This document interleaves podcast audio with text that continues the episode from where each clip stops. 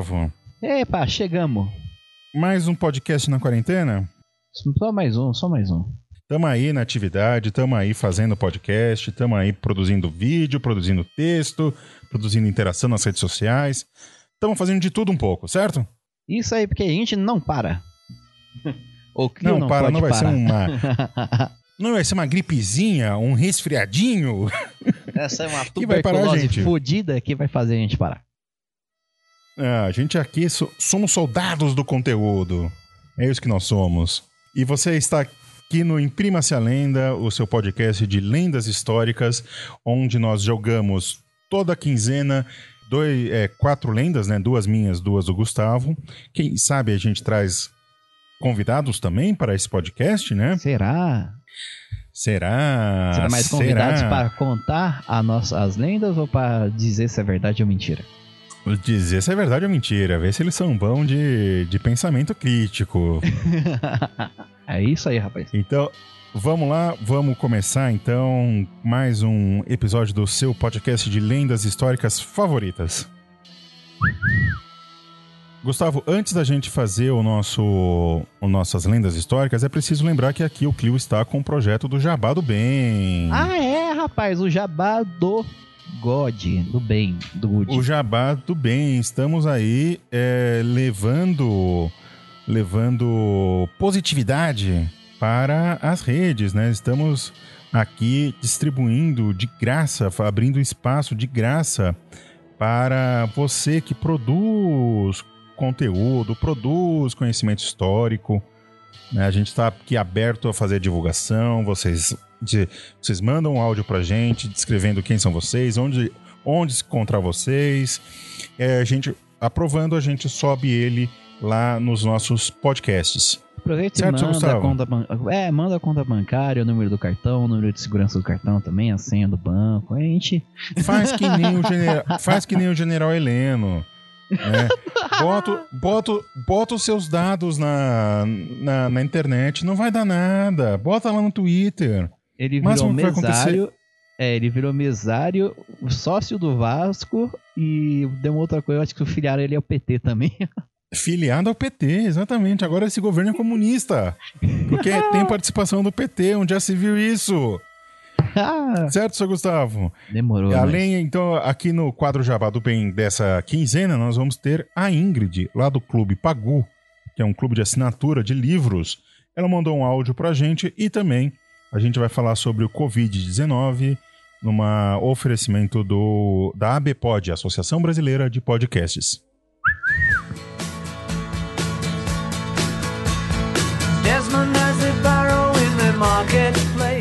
Oi, gente, tudo bem? Eu sou a Ingrid, fundadora do Clube Pagu.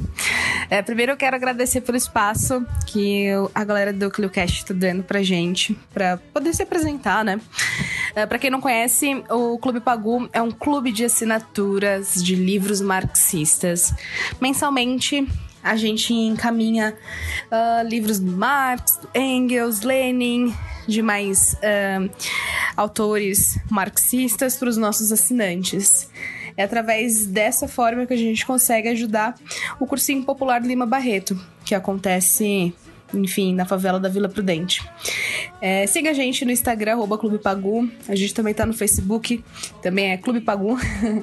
e é isso, gente. Assine através do Apoia-se barra Clube Pagu. E um beijo pra todo mundo que assina. Um beijo pra, pra galera do Clubecast de novo. E é isso, gente. Tchau, tchau. O Covid-19, mais conhecido como coronavírus, se espalhou pelo mundo. Os sintomas dessa doença respiratória podem incluir febre, tosse e falta de ar. Esses sintomas podem aparecer de 2 a 14 dias após a exposição ao vírus. Se você apresentar algum desses sintomas, tiver entrado em contato ou estiver em uma área com um surto em andamento, ligue para o Disque Saúde 136 ou consulte um médico. Limpe e desinfete as superfícies de toque constante. Para mais informações, visite o site do Ministério da Saúde, coronavírus.saude.gov.br. Obrigado. Produzido pelo Coletivo Podcast, uma iniciativa ABPOD de colaboração coletiva.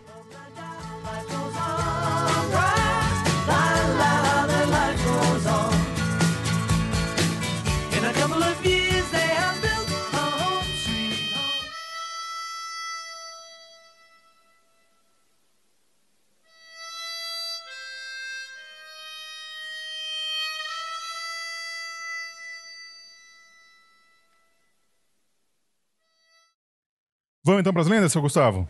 É, eu só queria comentar uma coisa antes, que Diga. fica um pouco complicado para os ouvintes do, do, do interior do Paraná e do interior de São Paulo, algumas, alguma parte do interior de São Paulo, que jabá, para eles, é uma almôndega. então, É uma o ja- almôndega? Então, jabá do bem para eles é uma almôndega do bem. Olha só. Jabá pra mim é carne seca. também, para mim também Né, é carne mas- seca. Uhum. Então vamos lá, seu Gustavo. Bora. Vamos começar as, as lendas? Uhum. E eu vou te perguntar, Bruno, vou perguntar aqui se você trouxe, fez, o- fez o dever de casa, né? Que agora nós estamos em casa, não temos nada pra fazer, a gente tem que fazer o dever de casa, né? Você fez o dever de casa e trouxe alguma coisa pra nós aqui? Fiz.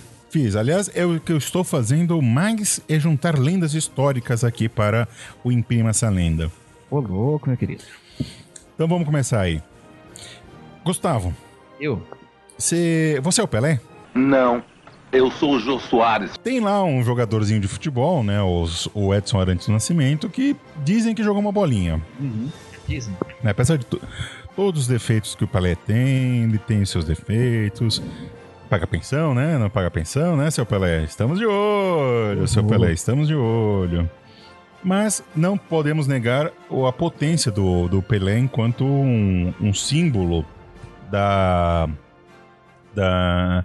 um símbolo do esporte, assim, é uma das pessoas mais reconhecidas do mundo, Tanto, assim, que, né? os- que- tanto que a cidade de Santos fez um museu só pra ele. Só pra ele, exatamente, é o Museu do Pelé. Museu do Pelé. Fica um beijo pro pessoal do Museando aí, né? Dizem que é um podcast muito bom, hein? Uhum.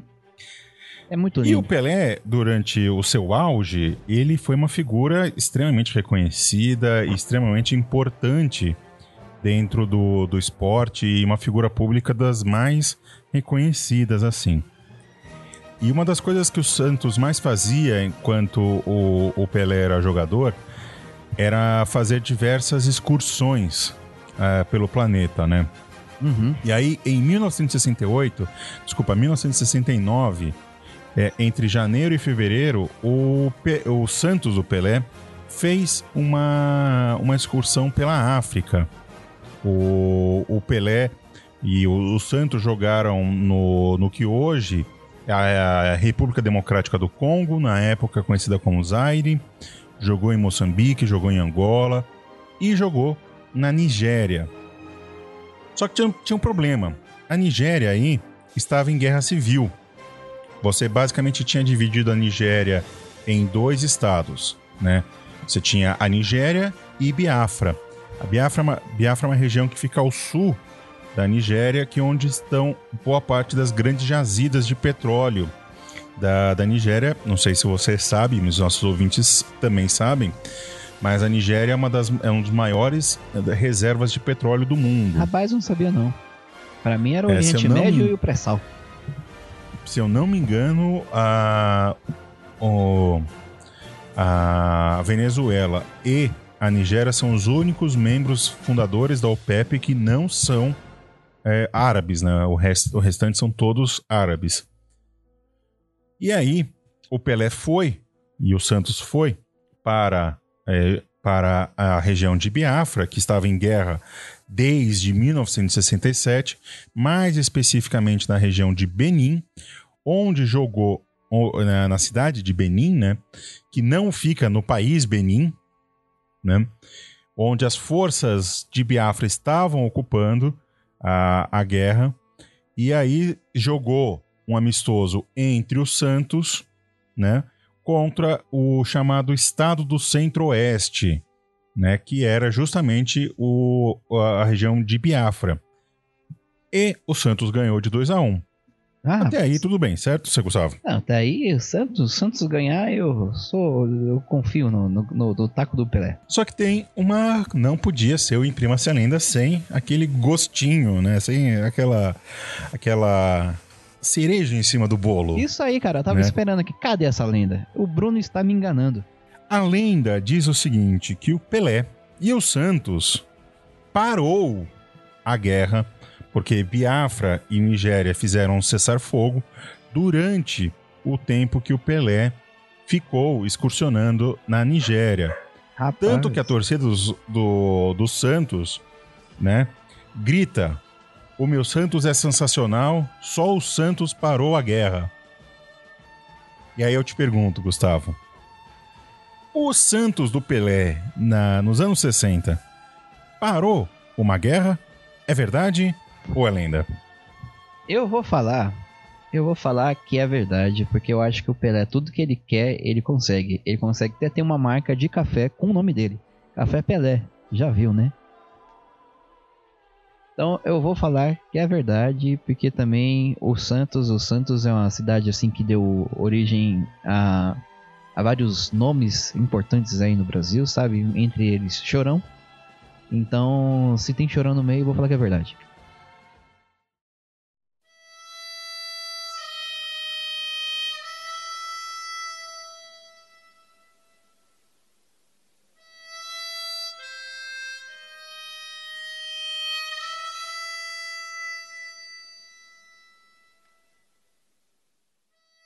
Vamos lá, seu Gustavo. Eu, Você agora, qual que é a sua lenda? eu vou agora retomar a tempos áureos, tempos de cabeças rolantes, né? Não de Hum, escadas gosto. rolantes, mas cabeças rolantes e de Revolução Francesa. Gosto mais ainda. né? Eu, eu acho que aqui nesse episódio a gente deu uma invertida, né? Porque eu sempre falo do Brasil, você sempre fala das Europa, dos Estados Unidos, né? Exatamente. Agora você falou do E Brasil. você geralmente fala de Santos, né? É, eu gosto de falar de Santos. Chorão eterno, saudades imortal nos meus versos. Mas é isso aí, ó. Então nós vamos é, voltar a tempos áureos aí de Revolução Francesa. Hum, E vamos falar mais especificamente de uma figura muito controversa, uma figura muito é, emblemática e muito carica, carica, nossa, esqueci o nome, caricata. Uma figura muito caricata. Chamada Maria Antonieta, da Áustria. Eita, Olha, Maria Antonieta, rapaz. Mulher de Felipe XVI, né? Era Felipe XVI? Felipe 16. Isso. Mulher de Felipe XVI, que, né, tacou, tacou a putaria dentro do. né, fez, fez várias coisas dentro do, do Palácio de Versalhes. Que foi associada também a ela a aquele. A lenda do brioche, né? Que a gente já falou aqui no programa, Já falou. né? Se o, po- se o, se o povo quer pão de brioche. Mas- Exatamente. Mas, o que que acontece? É, a gente sabe que estourou a Revolução Francesa, né? Porque os caras gastaram demais. Gastaram, inclusive, com a independência dos Estados Unidos, né? Financiaram os caras. E... Foi ficar fazendo pirraça, Uhum. né? Nossa, mas é é que assim, eu tô, falando, eu tô gravando essa, eu tô fazendo essa lenda porque eu fiquei de madrugada editando e na Globo passou o filme da Maria Antonieta. Eu fiquei com Maria Eu fiquei Antonieta. com tanta raiva de tanto luxo que eles tinham lá. eu Fiquei com tanta raiva que eu falei assim, mano, se esse filme não acabar com ela sendo decapitada, eu vou ficar, vou ficar com raiva. E o filme não acabou com ela sendo decapitada, acabou com ela fugindo do Palácio de Versalhes. Do, do Palácio de Versalhes. Olha só. Eu falei, mano, eu tô com tanta raiva dessa filha da puta de ela ser tão rica de- de- desse luxo todo, esses filha da puta, que aqui se. Se não acabar com decapitado, eu vou ficar. O meu, meu, meu instinto. é, meu instinto do proletariado não vai se ficar con- conten- contente com isso. E acabou que ela não foi decapitada no filme. Então eu vou falar da decapitação dela, né? Sim. No dia Você 16 sabe que você sabe que Robespierre guilhotinou foi pouco, né? Gatilhou foi pouco mesmo, cara. É que eles deveriam ter gatilhado até os burgueses. Em 16 de outubro de 1793, né? Quando ela tinha 37 aninhos, né? 37 aninhos. Ela foi levada para a decapitação. Então o que, que aconteceu? Ela teve seus cabelos raspados, né? Porque é, era um costume de quando você vai matar uma pessoa, principalmente quando vai matar enforcado, né? Tanto que tem a lenda dos Tiradentes dele ter sido enforcado careca, porque, né? O cabelo ele dá uma amortecida na forca. Mas sempre que vai matar ou executar alguém nessa época, as pessoas raspavam seus, os cabelos, né? Então ela teve cabelos raspados.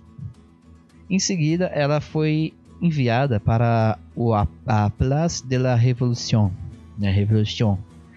Então Maria Antonieta ela subiu, né, os degraus lá do do, do de onde ela seria executada.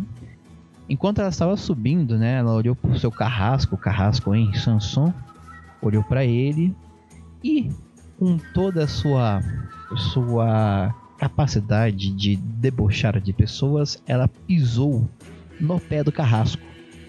Ela deu um pisão no pé do carrasco, mas aquele pisão bonito, né, no pé dele. Ainda teve a pachorra, a pachorra de olhar pa- para o carrasco e dizer: Perdão, senhor, não fiz de propósito. Olha que filha da puta. o Carrasco falou, Ah, é? ah, é? Nesse AE, a meio-dia e 15, ela foi decapitada.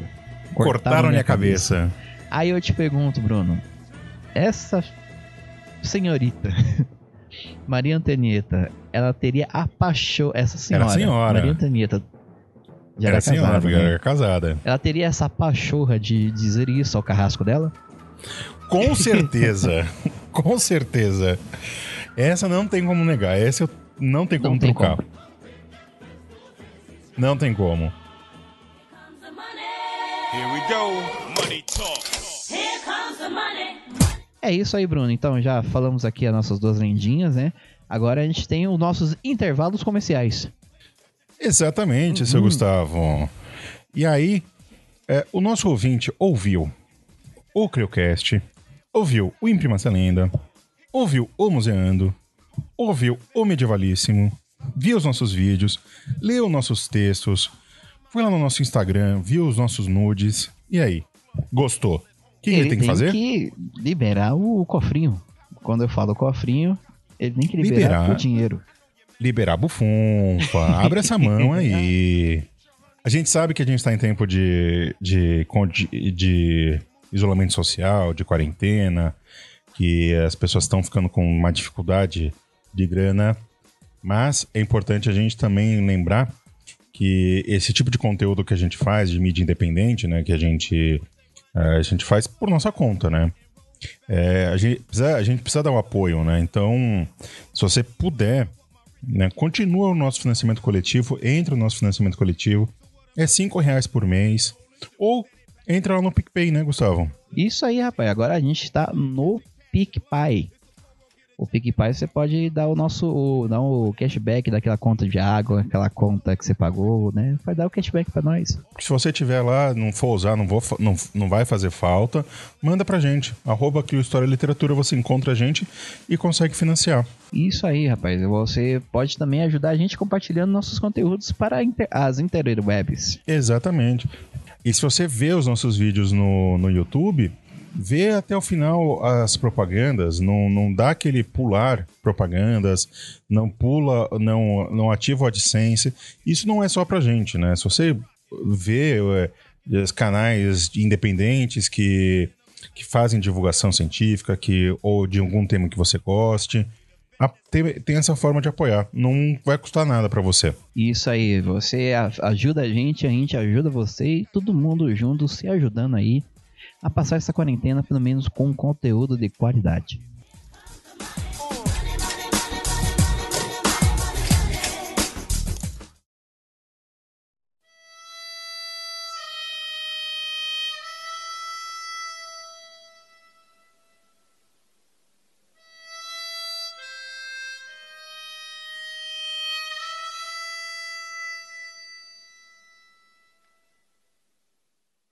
Mas então, Bruno, aqui pra gente contar nossas duas últimas lendas, eu gostaria de te perguntar uma coisa pra você, rapaz.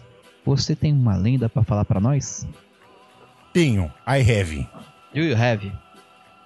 É I have. Gustavo, Eu? não seria eu se não falasse sobre Idade Média. Ah, eu ainda senti falta no último episódio, rapaz. Eu senti falta. No último episódio eu não falei, não né? falou, eu fiquei. Fiquei tipo, caralho, eu fiquei tipo assim, fiquei a semana toda indo tomar banho, pensando assim, meu, ele não falou de Idade Média, deve ter alguma coisa de errado acontecendo com ele. É o Coronga. Mas a gente precisa falar de Idade Média. A gente vai falar aqui do século XIV. Já no final da Idade Média, a gente tem o conflito entre os guelfos e gibelinos, que eram dois partidos políticos que tomavam conta da, do, do centro-norte do que hoje é a Itália, da Península É Itálica, tipo né? Grêmio e Internacional? Grêmio Internacional, ou Bahia e Vitória, ou Atlético e, Curitiba, ou Atlético e Cruzeiro, ou Palmeiras e Corinthians, que é o maior derby do mundo do futebol brasileiro. A gente teve aí o conflito entre guelfos e gibelinos, que eles tinham. é, eles, é, eles, é, eles eram partidos que eles eram supra-citadinos, né? Porque é, eles dominavam várias cidades, né? Uhum. E aí você tem, é, em 1325, a chamada Guerra do Balde. Guerra do Balde. O que, que foi a, o que, que foi a Guerra do Balde? Você tinha esses dois partidos políticos, os guelfos e os gibelinos. Os guelfos dominavam a cidade de Bolonha e os gibelinos dominavam a cidade de Eu Módena. não consigo mais ouvir a palavra Bolonha sem querer dar risada. Bom, enfim. Bolinha Que que acontece? O que que acontece? Os soldados de Módena entraram furtivamente no centro da cidade de Bolonha e roubaram um balde que estava repleto de saque, né? O saque, né? Eles tinham essa mania de invadir cidades, não sei o que, tomar o tesouro e expunha-se esse tesouro para todo mundo, como um símbolo de riqueza e ostentação da, da cidade de Módena, da cidade de Bolonha.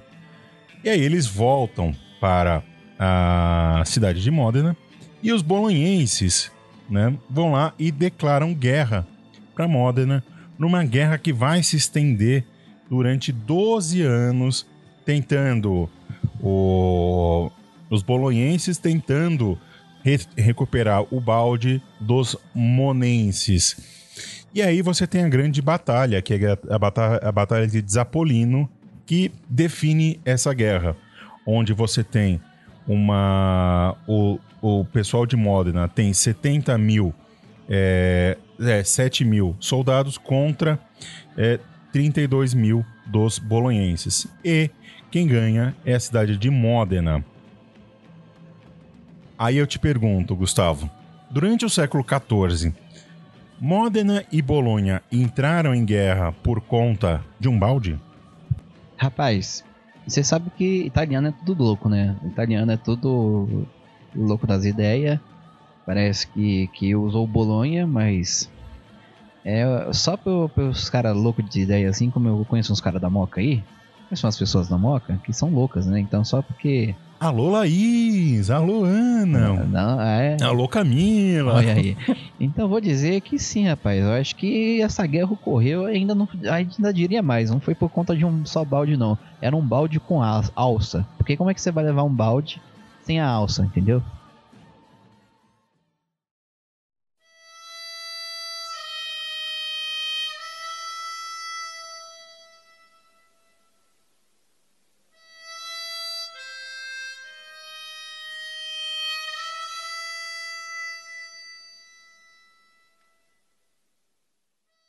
Vamos lá, seu Gustavo, pra encerrar esse episódio, conta pra gente aí ah, mais uma lenda histórica.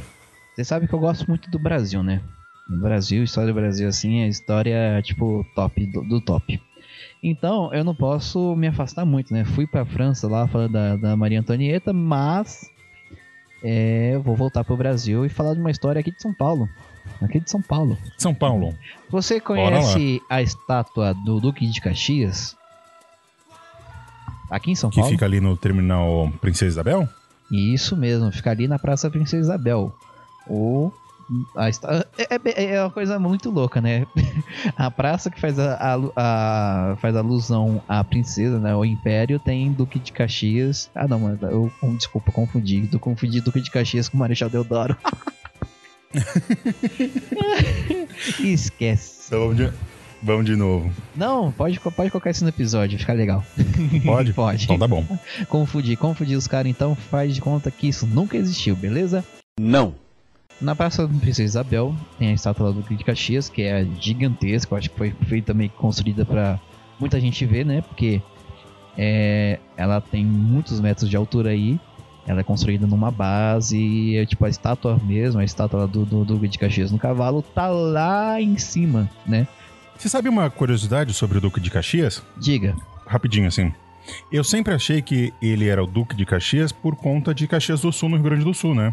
Uhum. Mas não, ele não é Duque de Caxias de Rio do Rio Grande do Sul. Não, rapaz. Não, ele é Duque de Caxias de Caxias no Maranhão. Ah. A cidade de Caxias do Sul é que recebe essa homenagem ao Duque, e não o contrário. Olha aí, rapaz.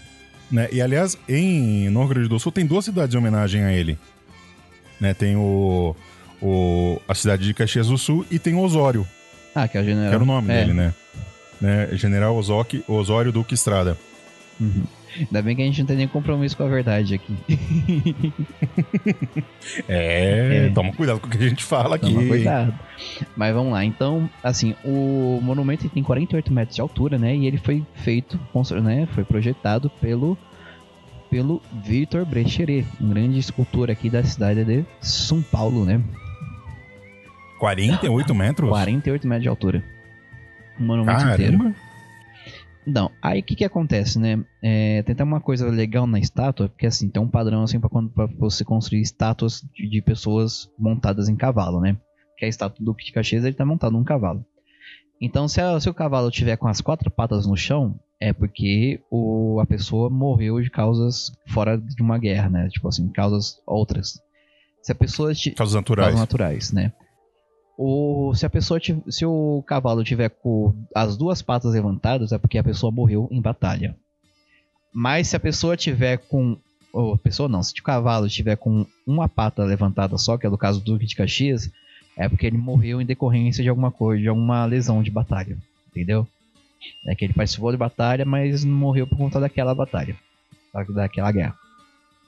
Então, o que, que eu quero. Qual que é a lenda aqui, né? A gente já falou bastantes curiosidades aqui, mas vamos falar da lenda, né? A lenda é que Manda ver. em 1950, quando o Victor Brecheret estava construindo né, a, a própria estátua né, do, do Duque de Caxias, lá na Pinacoteca, né, no- no- na, na parte de trás da Pinacoteca do Estado, que hoje é a Pinacoteca, né, mas antes era é o Liceu de Artes e Ofícios. E Meu avô estudou lá. estudou lá? Ah, rapaz, ele deve ter conhecido Meu o Victor. Brecheret. Uhum. Então, aí, enquanto eles estavam construindo a estátua lá, a primeira parte da estátua ficar pronta foi a barriga do cavalo, né? A parte de baixo do cavalo. Então, o governador da época, né? O governador do estado de São Paulo da época, que era o Ademar de Barros. Grande Ademar de Barros. O Ademar de Barros olhou aquela barriga daquele cavalo pronta e falou: É tão grande que a gente pode fazer um, um almoço aqui. Então vamos fazer um almoço aqui na barriga do cavalo. E Meu Deus. eles fizeram, em 1950, fizeram um almoço na barriga do cavalo do Duque de Caxias. E eu te pergunto, Bruno, esse almoço na barriga do cavalo, ele realmente aconteceu? É verdade ou lenda? Olha, vindo do Ademar de Barros, o Ademar de Barros era o cara que deixava o Maluf constrangido de tanta roubalheira. Né? Eu só posso dizer que é verdade, Gustavo. Eu não espero nada mais. Não esperava nada menos do que isso do, do, do, do excrementíssimo Ademar de Barros.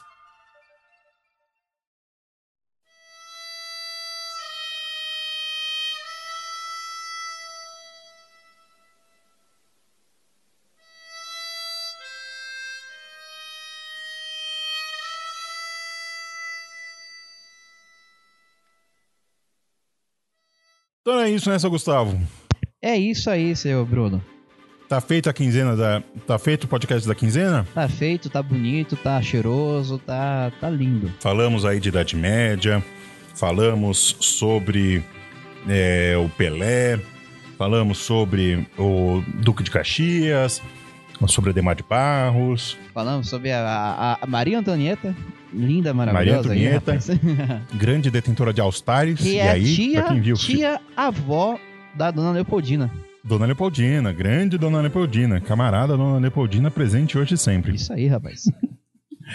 Mas um dos benefícios que a gente tem quando você financia o, o, o Clio, esse portal de história pública que nós temos aqui, é que você ganha beijos na barraca do beijo, certo? Isso aí, rapaz. Vamos dar muitos beijos com muitos sapinhos.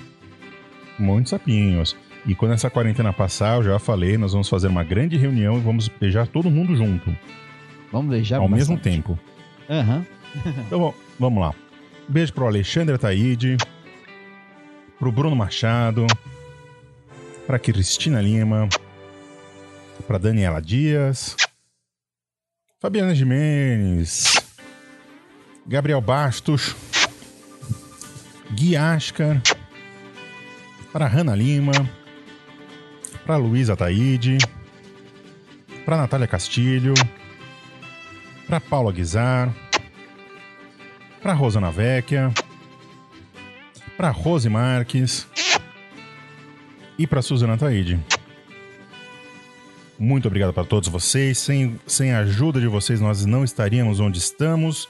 Não, não teríamos condições de produzir cada vez mais e melhores conteúdos para todos e todas. Certo, seu Gustavo? É isso aí, Bruno. Porque ao contrário de outros podcasts, aqui não é meia hora de jabá, infelizmente, mas não é meia hora de jabá e nem meia hora de leitura de e-mails. Aqui é meia Não. hora de beijos. Meia hora de beijos e de verdades ou lendas históricas. Isso aí. Certo, seu Gustavo? Nos vemos daqui a 15 dias? Da, daqui 15 dias, estamos aí, estamos se vendo. Se, se Deus quiser, presencialmente.